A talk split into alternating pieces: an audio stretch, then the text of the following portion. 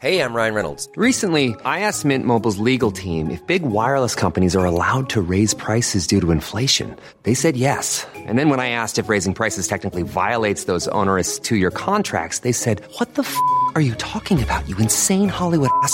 F- So to recap, we're cutting the price of Mint Unlimited from $30 a month to just $15 a month. Give it a try at mintmobile.com slash switch. $45 upfront for three months plus taxes and fees. Promo rate for new customers for limited time. Unlimited more than 40 gigabytes per month. Slows. Full terms at mintmobile.com. Como o cristão deve viver a nova vida em Cristo. Efésios, capítulo 4, versículos 20 em diante. Comentário de Mário Persona.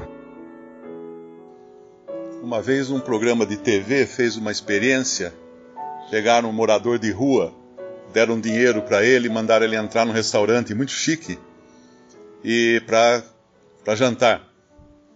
É claro que o morador de rua só tentou entrar no restaurante chique e apesar dele argumentar que ele tinha todo o dinheiro para pagar a conta, uh, ele foi expulso. Não deixaram ele entrar no restaurante chique, porque ele estava todo fedendo, todo sujo, com aquela roupa de trapos, um saco nas costas, carregando coisa reciclada que ele catava na rua.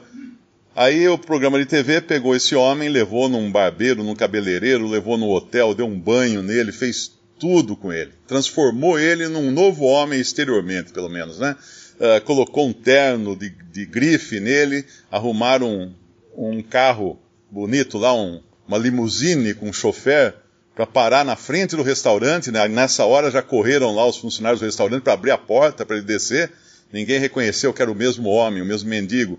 E ele entrou então e jantou no restaurante. E aí depois eles revelam para o, o, restaurante que aquele era o mesmo homem que eles não tinham deixado jantar ali.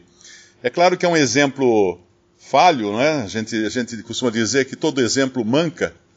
É um exemplo falha, falho do que Deus fez conosco. Uh, esse homem, é claro, continuou sendo o mesmo pobre mendigo. Mas se Deus já, se Deus já se livrou do nosso velho homem, como fala no versículo 22, e talvez a gente possa abrir Colossenses 3, versículo 9, que o 9 e 10 explicam justamente esses dois versículos que nessa tradução não está bem, não, está bem, não está bem traduzida. Uh, Colossenses 3, versículo, versículos 9 e 10. Não mintais uns aos outros. Ele vem, na, na, realidade, ele faz aqui o caminho inverso do que ele está fazendo lá em Efésios. Lá em Efésios ele começa falando do, do velho homem, para depois falar de instruções práticas. Aqui ele fala de instruções práticas para dizer depois, uh, no versículo 9, não mintais uns aos outros, tal, pois que já vos despistes do velho homem com os seus feitos, e vos revestistes do novo, que se renova para o conhecimento segundo a imagem daquele que o criou. Então, essa, esse é um ato passado, foi lá na cruz que nós fomos despidos, como fala, eu creio que fala em, em Romanos, Romanos 6, de sorte que fomos sepultados com ele pelo batismo na morte, para que, como Cristo ressuscitou dos mortos pela glória do Pai, assim andemos também nós em novidade de vida. Então é um, é um fato passado. Agora, quanto ao nosso exterior, a nossa roupa de mendigo, o que a gente faz com ela? Agora vem então as dicas práticas, uh, quando ele vai falar no versículo 25 aqui de Efésios 4, pelo que ou seja, estando já nessa posição agora, seria mais ou menos o exemplo do mendigo se ele tivesse ganhado na loteria. E ele tentasse, sendo agora um ganhador da loteria, tentasse continuar vivendo com a roupa de mendigo com um saco de latinha de refrigerante nas costas. Seria estranho isso, seria absurdo ele levar uma vida dessa, porque agora ele era um, um homem muito rico. Pelo que deixai a mentira e falai a verdade, cada um com o seu próximo. E o interessante aqui desse versículo 25 é por que, que ele está dizendo para falarmos a verdade? Porque somos membros uns dos outros. E, e, quando a gente analisa isso, seria um absurdo eu mentir para um irmão. Seria como a minha mão direita falar para a mão esquerda: Ó, oh, eu vou por ali, viu? E enganar a mão esquerda. Como é que ela vai fazer isso? Eles estão no mesmo, elas estão no mesmo corpo, estão ligadas.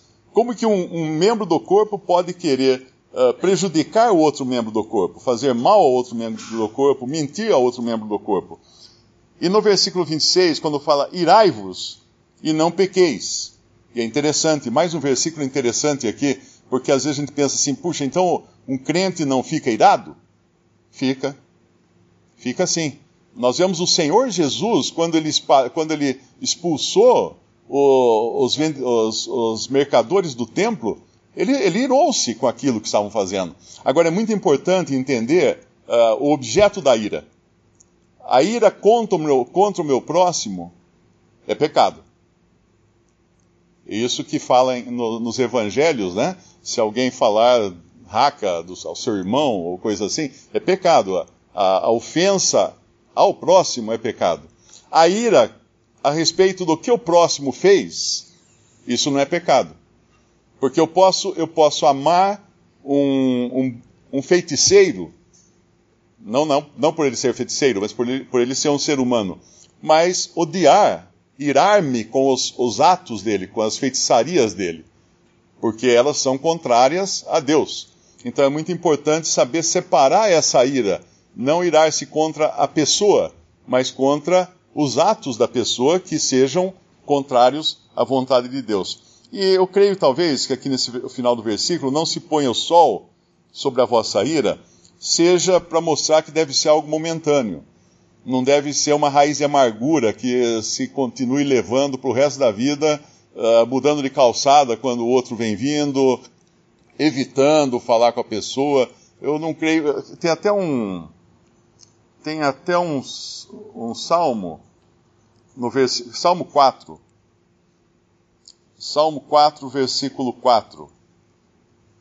Eu acho que ele está se referindo a esse salmo aí em Efésios. Diz assim: Perturbai-vos e não pequeis. Falai com o vosso coração sobre a vossa cama e calai-vos. Falai com o vosso coração sobre a vossa cama e calai-vos. Ou seja, um assunto para ser tratado no íntimo. No íntimo. A ira vem? Vem. A ira vem. A ira surge mas aí ela deve ser tratada no íntimo. E se ela for contra alguém, aí deve ser julgada. Agora, contra uh, o fato que esse alguém fez ou o pecado que esse alguém cometeu, uh, não há como voltar atrás, porque eu não vou deixar de achar que a feitiçaria do, do feiticeiro é pecado. Então seria como eu falar assim, tá bom, agora passou minha ira contra a feitiçaria, a partir de hoje eu gosto de feitiçaria. Não pode ser isso.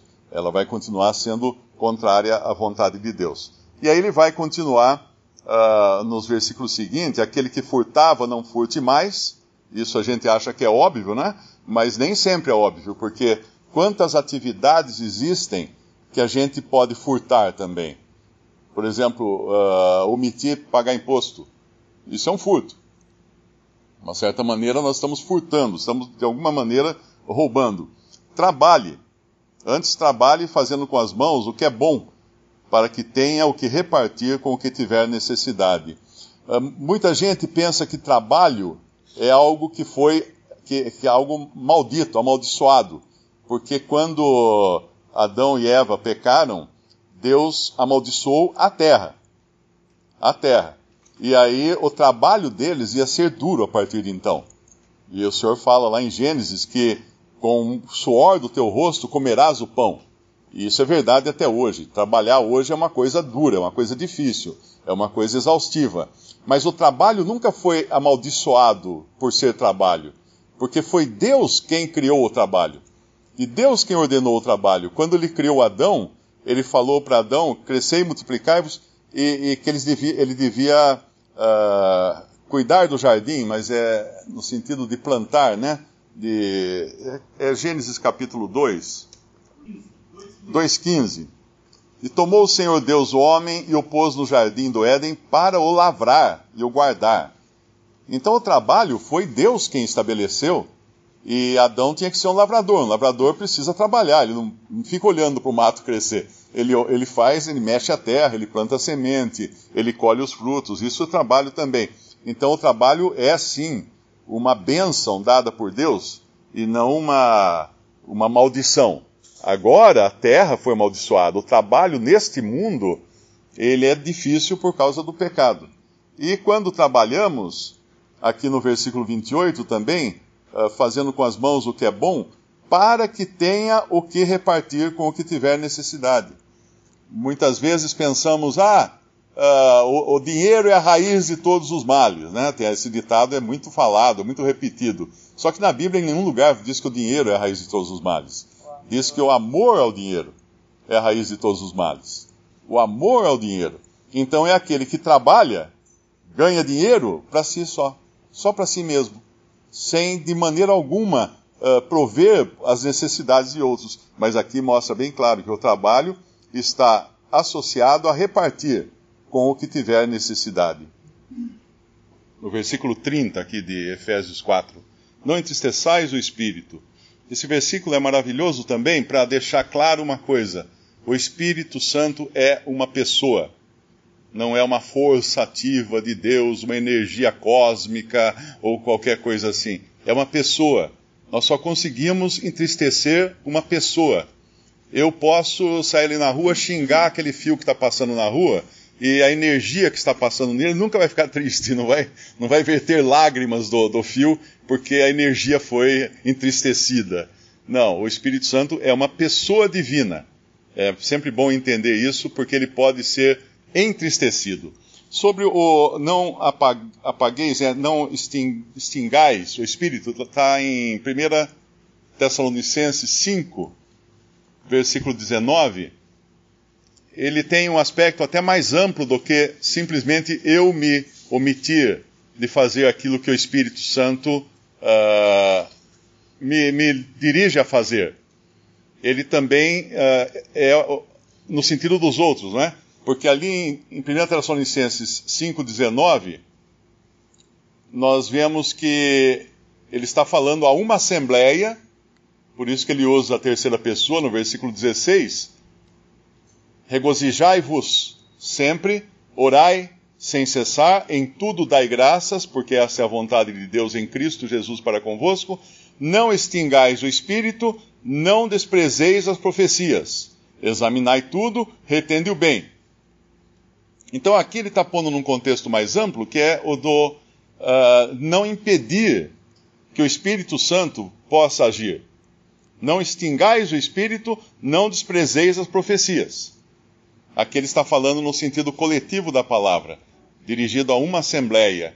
Então nós podemos tanto impedir, uh, entristecer o espírito, como fala aquele versículo de Efésios, como nós podemos também impedir que o espírito que me dirige uh, seja atuante na minha vida e eu faço aquilo que o Espírito Santo me dirigiu a fazer, como eu posso também querer extinguir o Espírito Santo que está agindo num irmão de alguma maneira, o, o levou, o dirigiu a fazer isso.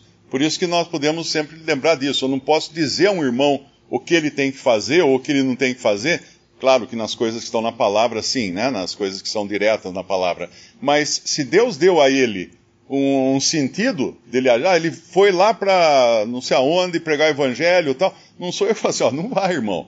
Uh, ou, ou então falar assim, irmão, estou indo pregar o evangelho em tal lugar, vem comigo. Não, não posso fazer isso. Como Paulo, como aconteceu com Paulo e Apolo. Chega um momento em que Paulo fala que ele ia viajar para um determinado lugar, ele pediu que Apolo fosse junto e Apolo não quis ir.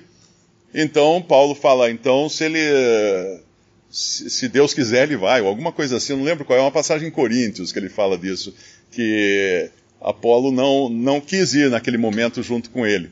Então é muito importante isso, entender que o Espírito Santo ele está sempre atuando na vida do crente, tanto na, na vida minha como na vida dos outros irmãos também.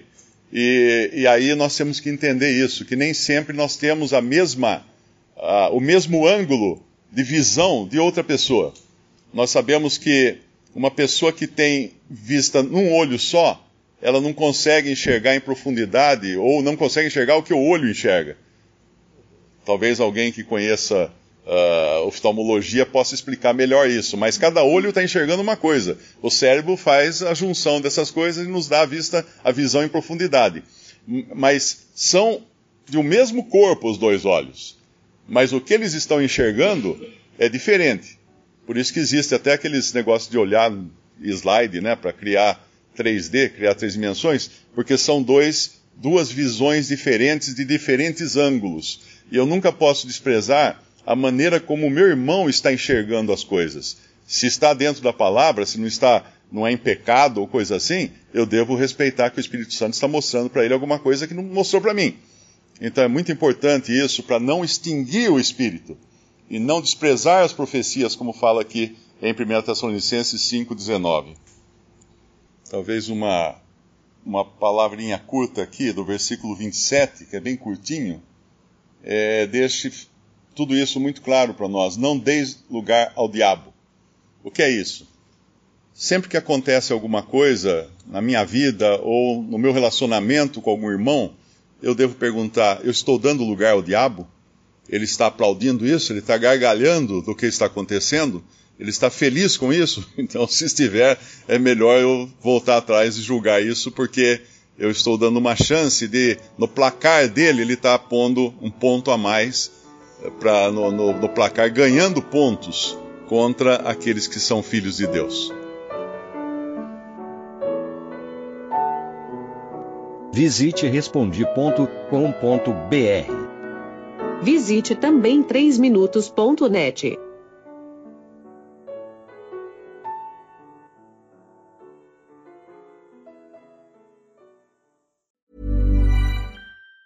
Even on a budget, quality is non-negotiable. That's why Quince is the place to score high-end essentials at 50 to 80% less than similar brands. Get your hands on buttery soft cashmere sweaters from just 60 bucks, Italian leather jackets, and so much more. And the best part about Quince, they exclusively partner with factories committed to safe, ethical, and responsible manufacturing. Elevate your style without the elevated price tag with Quince. Go to quince.com slash upgrade for free shipping and 365-day returns.